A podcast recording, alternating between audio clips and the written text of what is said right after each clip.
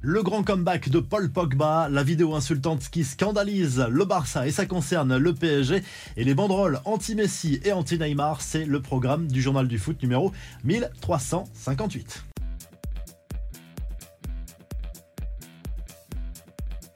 L'international français Paul Pogba a signé son grand retour à la compétition avec une bonne entrée lors du match face à Bologne avec la Juve dimanche soir en Serie A.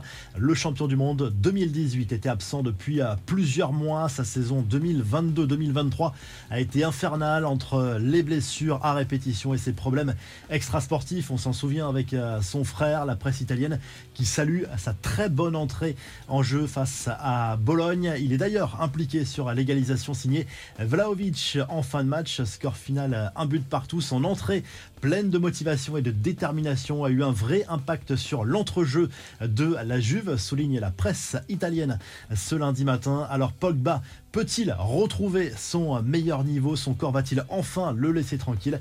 N'hésitez pas à donner votre avis en commentaire. C'est l'affaire qui enflamme la presse catalane. Elle pense avoir identifié le fameux joueur du PSG qui a insulté le Barça dans une vidéo diffusée sur la chaîne du club parisien. Il s'agit d'une séquence plutôt anodine au départ avec les joueurs qui chambrent Ousmane Dembélé arrivé du club catalan cet été. On entend Kylian Mbappé et ensuite un joueur hors champ qui insulte le Barça et pour la presse espagnole, il s'agit de Lucas Hernandez.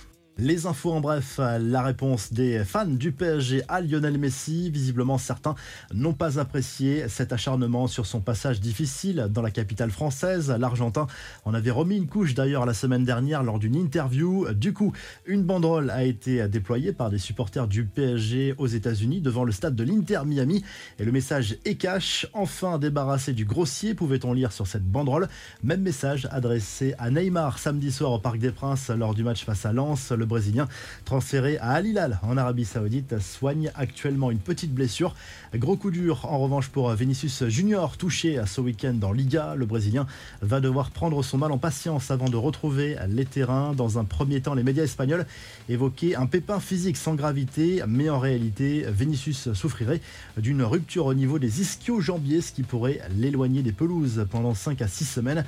L'aventure se termine pour Matteo Gendouzi à l'OM. Un accord total a été trouvé avec la Lazio Rome pour un transfert estimé à 18 millions d'euros, dont 5 millions de bonus. Naples a tenté sa chance en dernière minute, mais en vain. Manchester City sort le chéquier. Selon la presse anglaise, une offre de 60 millions d'euros a été faite pour s'offrir les services de Mateus Nunez, milieu de terrain de Wolverhampton. Les Sky Blues ont déjà un accord avec le joueur portugais.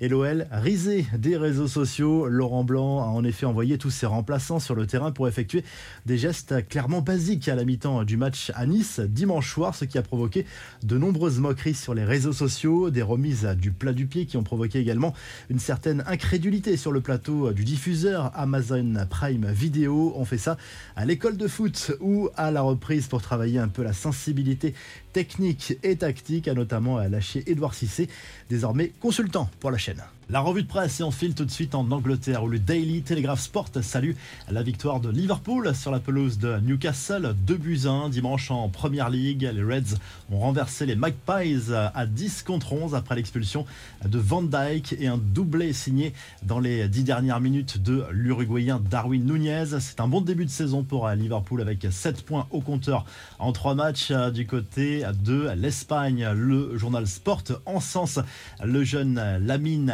Yamal, nouveau euh, prodige, nouveau crack du FC euh, Barcelone qui a été étincelant sur la pelouse de Villarreal dimanche en Liga. Score final 4 à 3 pour euh, les Blaugrana, l'équipe de Xavi avec des buts signés Gavi, De Jong, Torres et Lewandowski. Et du côté de l'Italie, le Corriere dello Sport revient notamment sur les matchs de dimanche en Serie A et en particulier cette rencontre entre Bologne et la Juve, cette contre-performance de la vieille dame. Le quotidien italien qui évoque également l'arrivée de Romelu Lukaku à la Roma et la signature officielle désormais de Roberto Mancini qui va devenir sélectionneur de l'Arabie Saoudite. Si le journal du foot vous a plu, n'oubliez pas de liker, de vous abonner et on se retrouve très rapidement pour un nouveau journal du foot.